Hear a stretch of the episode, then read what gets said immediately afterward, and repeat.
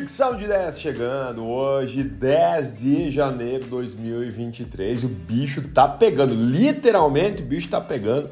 Então gruda aqui porque tem muita informação hoje para que você consiga ficar um pouco mais bem informado. É muito importante que nesse momento você cuide aonde você lê as informações, onde você busca aprofundar-se sobre alguns temas. É um momento de muita tensão, um momento de extremidades, então é importante a gente ter um pouco de sensatez nesse momento para buscar as informações. Então, fico muito feliz por você me dar a oportunidade de entregar um pouquinho de informação durante o dia. não tem como nós não falarmos né, sobre os atos do final de semana. Lembrando né, que o objetivo aqui não é uh, dar uma opinião sobre, mas sim nós falarmos o que que o mercado, que a economia, o que lá fora, né, a galera que compra da gente, o que aqui dentro, por exemplo, no sentido de incerteza, de insegurança, pode vir a acontecer a partir de atos como esse. Né? Um dos, uh, dos olhares precisa estar para a Bolsa de Valores, né? onde nós temos um mercado tanto externo, que vem para cá e compra, como um mercado interno também, que de alguma forma transaciona. No começo da manhã, né, e até mesmo ontem, domingo à noite, perdão, muitas, muitos especialistas falavam assim, não, pô, que a bolsa vai ruir no próximo dia, na segunda-feira, a galera não vai mais acreditar no país e tudo mais, né? Mas existiram algumas coisas que aconteceram que fizeram com que justamente ocorresse o inverso, até porque nós tivemos lá fora as bolsas operando de uma forma mista e aqui dentro nós tivemos a bolsa, a Ibovespa, diante de tudo que aconteceu, ainda subindo 0,15%. Né? Então é muito importante nós entendermos, óbvio, né, que a gente sempre vai olhar para a questão do futuro, vai criar uma projeção futura, mas também é importante nós entendermos os motivos pelo qual a Bolsa de Valores, que tinha uma projeção para para cair no dia de ontem, para realmente ruir, talvez, e, alguns especialistas até falavam no fechamento da bolsa durante o dia, dependendo da sua queda, mas isso acabou não acontecendo. Nós vamos falar aqui na sequência também. Uh, dólar, por sua vez, ele fechou em alta de 0,41%, sendo cotado a R$ 5,26. Aqui nós podemos observar uma coisa, né? Uh, quando a gente uma moeda ela começa a perder valor, ou seja, vamos olhar lá atrás quando o real valia mesmo que o dólar, um por um. Conforme o tempo foi passando, o real ele foi desvalorizando, ou seja, o dólar ele ficou mais forte. Tanto que eu preciso hoje R$ 5,26 para comprar um dólar. Então, no momento onde eh, as pessoas desconfiam de uma economia, normalmente a moeda sofre muito, ou seja, ela é desvalorizada. Então a pessoa vai lá e se descapitaliza lá do real e vai lá e compra em dólar, porque em teoria é mais solvente, é mais líquido, é mais fácil uh, as pessoas aceitarem assim por diante. Mas a gente observou que o mercado não bateu tanto, tanto que essa alta de 0,41% no preço, ou seja, uma desvalorização no real, ela é dada fora, por exemplo, do que aconteceu nos últimos dias, uma valorização, desvalorização, R$ 5,26, ontem estava R$ 5,00, ontem não, no na sexta-feira, né, fechou a R$ 5,24. Né, então o mercado falou assim: não, beleza, entendi o que aconteceu, né, não concordamos com o que aconteceu, mas também nós vamos ficar olhando aqui para o que nos compete, que é a questão de mercado e entender o poder do Brasil, não do ato que aconteceu. Né? Lá fora nós tivemos as bolsas operando de forma mista, como eu falei. SP500 caiu 0,08, praticamente estável. Dow Jones caiu 0,34. Nasdaq cai, subiu 0,63. Estoque 50, olhando para a Europa agora, 1,26%. Hoje às 5 horas e 8 minutos da manhã, o Bitcoin estava subindo 0,10%, ah, sendo cotado a 17.195 dólares. O petróleo, barril tipo Brent, às 5 horas e 8 minutos da manhã também estava sendo cotado a 78 eh, dólares e 92 centos o barril, uma queda de 0,95%. Falamos ontem da subida forte do petróleo, lembra? Comentei que não tinha encontrado uma análise sobre, mas que era uma. Minha opinião era a abertura da China, que a China tinha aberto suas fronteiras. E no final, né, durante o dia, eu acompanhei e foi isso mesmo. Então, ontem ele chegou a subir 3% pela manhã, quando nós falávamos logo na manhãzinha. E durante o dia, no final do dia, ele subiu 1%. Né? Então ele desidratou aí durante o dia. Mas tudo sim por causa da reabertura da China. Então a gente está falando de uma compra futura, a gente está falando de especulação. Né? Então, sempre é, quando a gente fala assim, ah, a abertura da China vai influenciar no tempo presente, não. Eles estão fazendo uma análise no tempo futuro, né? por isso da subida uh, do petróleo. Assim como acontece, por exemplo, com o aço, né? nós falamos várias vezes, a China, por ser um, o maior consumidor né, do, de aço do mundo, quando te, existe uma volatilidade da economia, ah, pô, vai fechar as portas no lockdown, vai abrir as portas, né, é, sem lockdown, naquele momento o aço tem, tende a subir e descer no preço futuro, né, olhando para a demanda que a China uh, terá a partir do momento que ela estar aberta ou fechada. Governo respondeu muito rápido o que aconteceu no final de semana. Então, aqui é uma opinião minha, tá? Aqui coloquei alguns tópicos importantes para a gente discutir.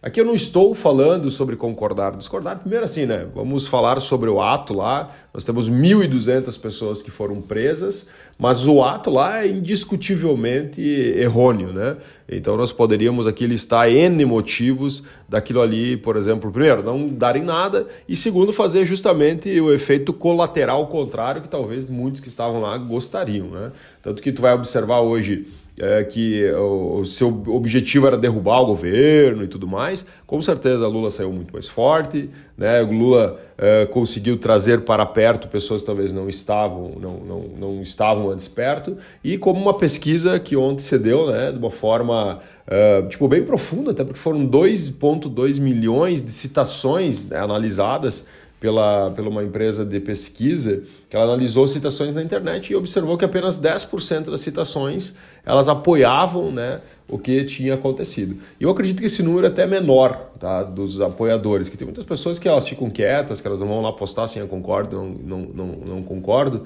mas que eu acho que não faz sentido. Né? Tanto que muitas coisas que aconteceram lá, por exemplo, obras que eram patrimônio da, do Brasil, né? eram como se fossem investimentos, elas foram destruídas. Algumas obras, por exemplo, com valores milionários, por exemplo, que talvez vão ser perdidas. Né? E tudo isso não é do governante, mas sim do país. E isso é muito importante a gente colocar aqui na mesa. Né? Não existe uma razão óbvia, óbvia para isso ter acontecido. Né? O mercado curtiu a resposta rápida do governo. Então, o governo respondeu de forma muito rápida né? E quando eu falo governo, não é só o governo federal, sim, ele foi um agente importante, né? tirou lá o governador. O cara, muitas coisas ali foram discussões políticas, né? mas mostraram para o mercado a rapidez que o governo também teve. Ontem aconteceu algo histórico, né? Uma reunião com todos os governadores, ou tinha alguns vices, mas a maioria dos governadores, quem estava no Brasil foi, até Tarcísio, né? apoiador, assim, de forma uh, inimaginável do ex-presidente Bolsonaro. Uh, falou que não ia, primeiramente, que ia dar foco lá numas enchentes que aconteceram no estado, mas depois recuou e foi. Estava sentado lá, eu ontem acompanhei a questão da, da desse momento né, que é um ato mais, tipo, eles vão resolver alguma coisa lá juntos, ah, foram lá, conversaram, discurso e tal, foram caminhar, não, mas eles mostram ao mercado alguns recados, né? Então isso que é importante a gente fazer uma análise, né? A partir do momento que os caras caminham, vão visitar o STF sem luz, né, de lanterna, tudo quebrado, os três poderes juntos, né? Tudo isso mostra um recado para as pessoas, né?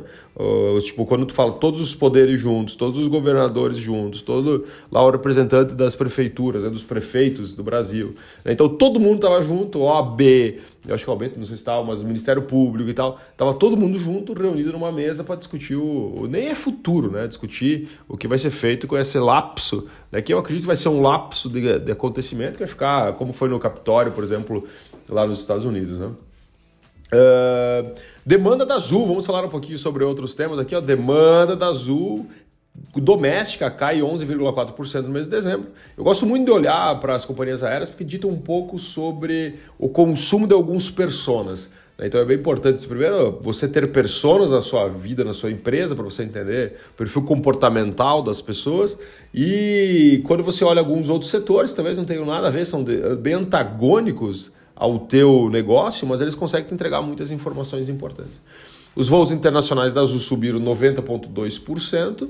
Né? Se nós olharmos eh, de mês a mês, ou seja, dezembro de 2021 para cá, nós tivemos uma queda de 5,3% nas taxas de ocupação dos voos, mas se nós olharmos o acumulado do ano, nós tivemos uma subida de 0,5%, né, chegando a 79,7% de ocupação das aeronaves. Inflação de dezembro deve subir e encerrar acima da meta. Né? Então a meta era de 3, é né, ainda de 3,5. É por quê? Porque ainda não fechou definitivamente em dezembro. Quando fechar, vou comunicar aqui para vocês, mas a meta é de 3,5% e a inflação acumulada dos últimos 12 meses deve finalizar aí em 5,6%. Se nós olharmos para o mês anterior, estava em 5,9%, então devemos finalizar aí praticamente 2% acima da meta projetada. Se confirmada essa leitura de 5,6%, uh, será a leitura mais baixa desde fevereiro de 2021. Lembrando né, que nós tivemos muitas intervenções para que isso acontecesse. Uma delas foi dos combustíveis. Se não tivéssemos a intervenção do combustível, por, possivelmente teríamos a inflação muito mais elevada. E é mais lenha na fogueira dessa história aí, Bolsonaro, Lula, Brasil, Estados Unidos. Né, o, Bolsonaro está nos Estados Unidos, ele foi para lá no dia 30 de dezembro, e Renan Calheiros quer a extradição de Bolsonaro, né, se ele não chegar, voltar para cá em fevereiro. Inclusive, gerou até um clima meio ruim ali para os, o próprio Estados Unidos com o Brasil, né? mas vamos acompanhar os próximos capítulos. Petrobras também reforça a segurança, houve ameaças, né? então foram monitoradas através da inteligência da Petrobras algumas ameaças a refinarias e foi reforçada a segurança.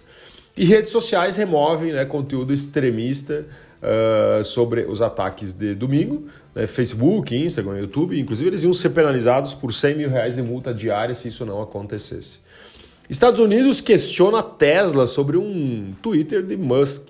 O, twi o, Twitter falava mais ou menos o seguinte, né? Falava sobre a, a, os motoristas colocarem a mão no volante a partir de uma quilometragem feita nos seus veículos pela questão da segurança, mesmo quando eles, eles tivessem a condução, aquela condução automática, controle de faixa e tudo mais, né? E o Elon Musk falou assim, não, eu concordo, porque o que acontece? A Tesla pede para colocar a mão no volante. Então o cara tanto pede para colocar a mão no volante para tipo assim, ó, estou realmente aqui uh, co conectado, né? E o Elon Musk tweetou, concordo e a atualização chegará em janeiro. E aí o governo dos Estados Unidos falou assim, opa, espera aí, cara, quero que você explique isso agora, né? Para você entender que uma, duas, três, quatro, cinco palavras né, fizeram com que ele fosse intimado para responder sobre uh, o que vai acontecer com essa com esse movimento da Tesla, né, de tecnologia. E para finalizar, a controladora da Fiat, ou seja, a dona da Fiat, investirá 150 milhões de dólares em startup para produzir também um carro voador. Assim como a gente já viu ali, por exemplo, a própria Embraer, nossa queridinha Embraer, né, em consórcio com outras empresas, também fazendo uma startup para fazer carros voadores, que acredito sim que deve ser o futuro. Meus queridos e minhas queridas, muitíssimo obrigado. Obrigado pela sua audiência e até amanhã em mais uma Fricção de Ideias. Valeu!